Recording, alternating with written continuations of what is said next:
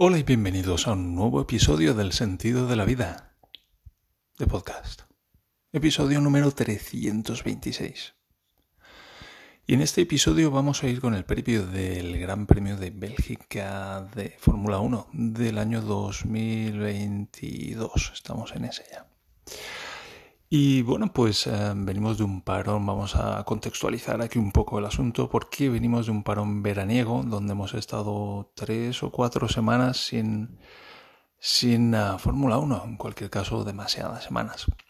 Y ahora pues venimos a resarcirnos, de hecho tenemos tres fines de semana seguidos con Fórmula 1. ¿Cómo hago para acordarme? Este fin de semana viene Bélgica, el siguiente fin de semana viene Holanda y el siguiente fin de semana viene Italia, en Monza, uno de mis circuitos favoritos, templo de la velocidad. Pero vamos a centrarnos en este fin de semana, que es el Gran Premio de Bélgica en el circuito de Spa-Francorchamps. Francorchamps se dice así en, francés. Francorchamps. que suena un poco como cochon, que significa cerdo. Spa-Francorchamps, un circuito mítico, uno de esos circuitos míticos del calendario, pues porque tiene, no sé, desde el 68 se corre allí, por ejemplo, es la primera cifra que, en la que estoy pensando. Mm, desde hace mucho tiempo, en cualquier caso, es un circuito que ha pasado pues diferentes etapas, con diferentes evoluciones. Y al principio pues era uno de estos circuitos donde mm, tenía 14, 15 kilómetros cada vuelta y, y, bueno pues corrían a toda velocidad, pasaban entre pueblos y cerca de postes a lo largo de una de una línea de postes telefónicos o de la luz y madre mía se mataba gente y salían los coches volando, era un peligro aquello, la Fórmula 1 ha evolucionado mucho en los últimos 60 años, pongamos 60 años, venga. Y bueno, así en la época más moderna, pues recuerdo que el, circuito de, de Bélgica Spa-Francorchamps, como vengo de decir, tenía una, una, curva o dos curvas muy características, una, ¿cómo se una variante, una variante muy característica que se, re, se remodeló. Estoy aprendiendo a hablar y a veces me atasco todavía. Se remodeló y era una curva que a mí me encantaba. Yo la conocía del GP2 de Microprose en el ordenador. Creo que era el Atari ST512 FM que tenía por entonces. Y era pues la, la, última variante antes de pasar por la línea de meta. Ahora hay una chicane, pero antes había como dos chicanes. Em, primero una que iba izquierda-derecha y luego se hacía derecha-izquierda y se salía a meta pues acelerando muy muy rápido muy cerca de muy cerca del muro y seguramente por eso eh, es que hicieron ahí algunos ajustes pero era, era un sitio donde se han visto algunas, algunos adelantamientos espectaculares, acciones espectaculares, accidentes espectaculares también. Pero recuerdo eso de subir por la recta de atrás a toda velocidad, todo lo que da el coche y llegar ahí a esa, a esa frenada de la parada del autobús con dos curvas muy seguidas de 90 grados, wow, donde había que clavar el coche ahí en la frenada. Y luego, ya digo, salir haciendo recta una chica un poco peligrosa donde se salía muy rápido cerca del muro. En fin, un par de noticias que han venido surgiendo en estos últimos días. La primera que recuerdo ahora mismo es que el Gran Premio de Francia no va a tener lugar el año que viene.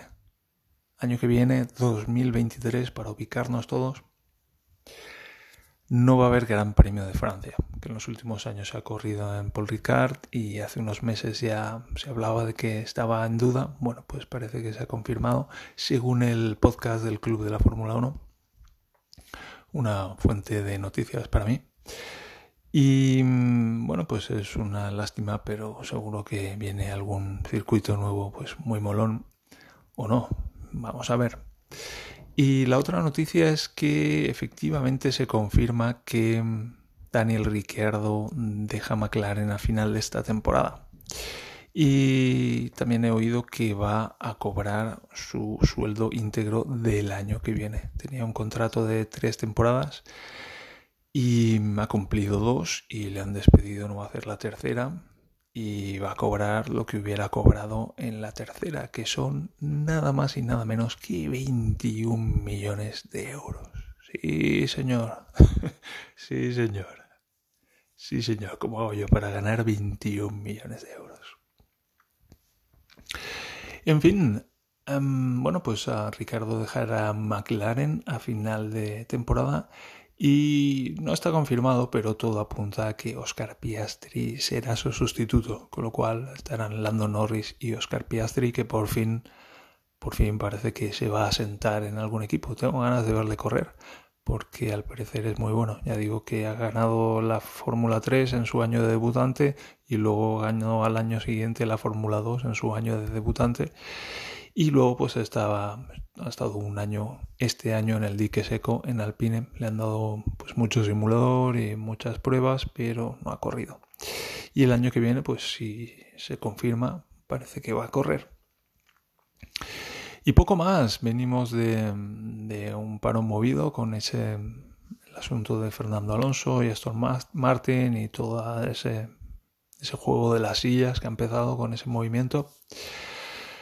Y estoy grabando esto porque mm, lo estoy grabando hoy en lugar de mañana porque el Sinerbov me ha dicho que los episodios le llegan a su agregador de podcast como al día siguiente. Entonces lo grabo hoy y así lo tiene mañana sábado.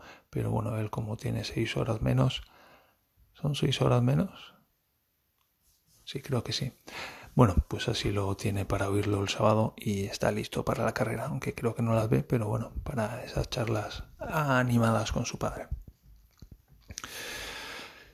Y mm, pues ya está, pues ya está, queda esa vuelta virtual por el circuito de Spa, que es uno de los, es, no, es el circuito más largo de toda la temporada, donde aproximadamente un Fórmula 1 tarda un minuto y 50 segundos en hacer una vuelta.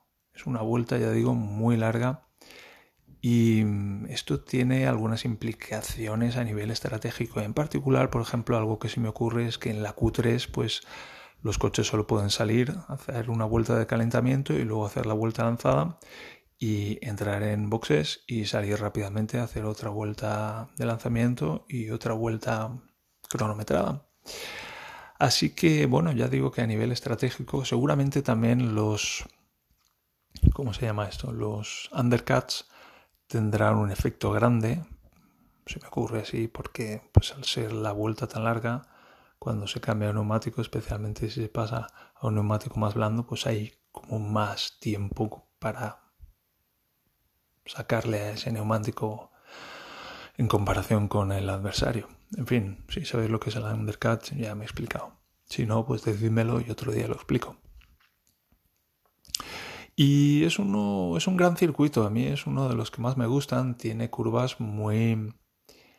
Ya no tiene la parada del autobús, pero sigue teniendo Orush, que es una curva única, esa que pues supongo la habréis visto que baja y hace, un hace un cambio de rasante mientras cambia de dirección y luego vuelve a cambiar de dirección y se sube.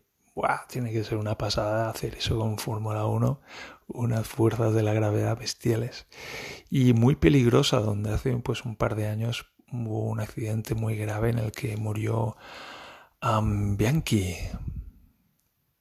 hubo el problema ahí es que pues eso cuando son las primeras vueltas o la primera vuelta si algún coche se sale y se va contra el muro, pues corre peligro de quedarse, eh, de volver a la pista, de rebotar y volver a la pista. Y bueno, pues son los Fórmula 1, por ejemplo, en, en, carrera no, pero en, en clasificación hacen o rush. No, o rush, o rush. No sé si lo estoy con... Sí, o rush, vale. Hacen la, la curva a toda velocidad, con el pie a fondo. Luego ya cargados con 100, 110 kilos de combustible y con neumáticos más duros, pues ahí tienen que levantar, que también mm, tiene mucha tela eso de saber, tengo que levantar aquí cuando pase, cuando pase por esta curva, tengo que levantar el acelerador, no. Y mm, bueno, pues esa es la curva más representativa de, de todo el circuito. En fin, vamos con el recorrido, porque mm, pasamos por la línea de meta y nos vamos poniendo hacia la izquierda porque la línea de meta es relativamente corta y vamos a frenar para hacer una curva de 90 grados que, está en bajada y mola cuando te ajustas ahí en segunda, tercera en el Fórmula 1 y te ajustas ahí al interior que bueno pues es muy redondo y es muro y tiene lo suyo porque quieres pasar lo más cerca posible pero tampoco tan cerca como para tocarlo. Y luego el exterior de la curva hay un piano que se suele aprovechar todo lo posible porque esta curva es clave porque luego viene la bajada y luego viene Orush que se hace a fondo prácticamente a fondo y luego viene una recta en subida muy larga también entonces queremos salir de ahí a toda la, velocidad posible. Pues ese piano, el exterior del piano, antes era mm, todo cemento, hasta este año que han estado haciendo algunas remodelaciones. Y si me he quedado bien con la copla, que estuve viendo un vídeo de Haiki 360 que mm, bueno, hice un recorrido virtual por el circuito nuevo, el exterior de ese piano ahora es gravilla con lo cual los errores se pueden pagar muy caros y especialmente en la salida, donde antes había follón en la primera curva, es el circuito en el que suele haber mucho follón en la primera curva, porque salen muy rápido muchos coches muy juntos y mm, enseguida viene la frenada y todo el mundo quiere es una curva muy ancha que ofrece mm, diferentes trayectorias y todo el mundo quiere gana posición ahí. Peligroso. Pues antes muchos los que se iban largo pues tiraban por la escapatoria de cemento, pero ahora es de gravilla. Así que estaremos atentos. Me gustaría me gustaría ver si eso es así realmente, si me he quedado bien con este asunto. Pero bueno, es un punto muy interesante.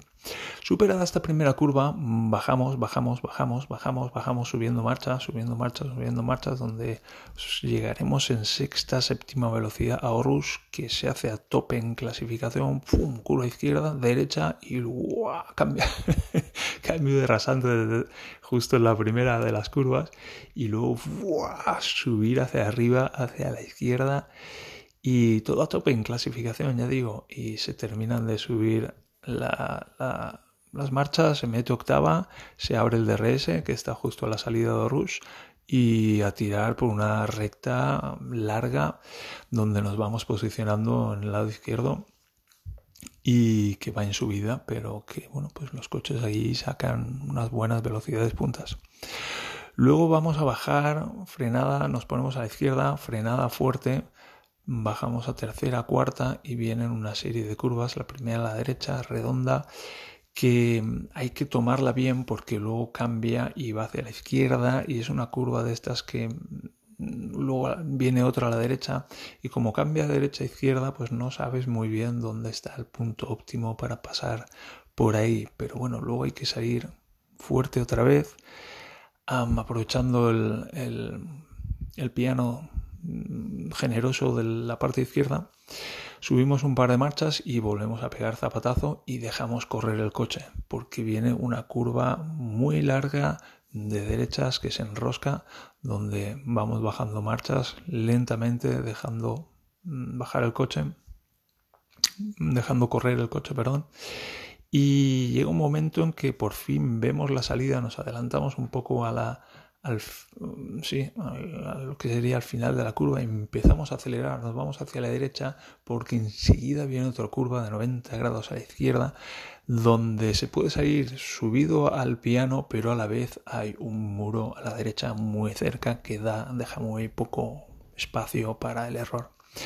Aceleramos bajando, bajando, metemos un par de marchas y llegan dos curvas, sobre todo la primera, que también es de ¡fum! soltar el coche sin tocar el freno, curva muy muy rápida a la izquierda, prácticamente 90 grados, aprovechamos todo el bordillo y zapatazo otra vez porque viene otra curva que se hace a fondo, seguimos bajando y subimos un par de marchas más. Y llega un momento en que bajamos a quinta aproximadamente para trazar dos curvas, una a la derecha y otra a la izquierda, las dos muy rápidas, con el Fórmula 1 muy, muy rápido, aprovechando toda, toda esa fuerza aerodinámica. Y luego llegamos a la zona más baja del circuito, que es una curva a mano derecha, tercera, cuarta, por ahí estará, que sale a un bordillo, a un piano muy ancho, que se puede aprovechar muy bien, que en otros años no han puesto el límite de pista ahí, sino que lo marcaba el bordillo, porque a la izquierda queda un arenal. Y este año no sé si, si habrá que mantener la línea blanca que supongo que sí, porque es un poco la constante de este año. Pero en cualquier caso, Hay que aprovechar el bordillo y meter zapatazo porque viene la recta de atrás, que es una subida muy, muy larga. Y bueno, en Fórmula 1 la salida de, de, esta primera curva no tiene ningún no tiene ninguna mm, dificultad para hacerse a tope, pero en otras categorías como por ejemplo GT3 pues hay que seguir de ahí jugándosela mucho, con mucho cuidado dando gas. Y viene una, una recta que no es tan recta, sino que es bueno, pues una recta un poco curva donde hay que ir subiendo marchas y dejando que el coche coja velocidad. Y finalmente nos ah, ponemos en la parte de la derecha de la pista para hacer una curva a 90 grados no sé si son 90-90, pero bastante cuadrada, que se hace, no sé si a tope, pero se hace muy, muy rápido. Que, bueno, pues da mucho miedo.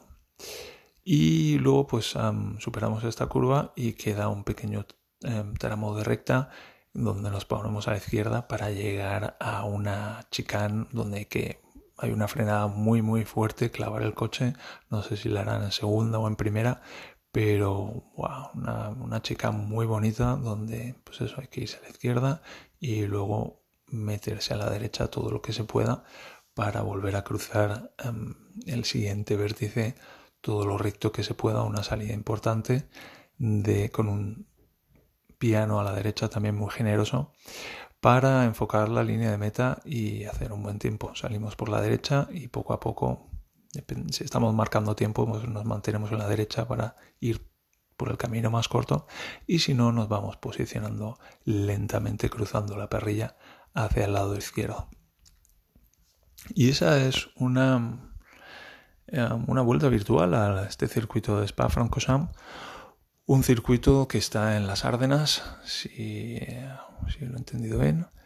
Y bueno, es una zona muy boscosa, con una climatología muy cambiante y el año pasado estuvo lloviendo una barbaridad. Suele llover allí, es muy común que llueva, hay carreras muy bonitas por eso. Y para este fin de semana, pues según tengo entendido, no hay lluvia para la carrera y podría llover antes de la clasificación. Pero bueno, estamos hacia finales del verano, encaminando ya al final del verano y el tiempo está muy cambiante, así que de aquí a allá pues ya veremos. Y eso es todo, 18 minutos, madre mía, menudo previo para este Gran Premio de Bélgica 2022 que se viene, pero es que vale la pena. Vuelve la Fórmula 1 y vamos con ella. Hasta el próximo episodio, que estéis muy bien, un abrazo, os quiero mucho y a por todas, chao.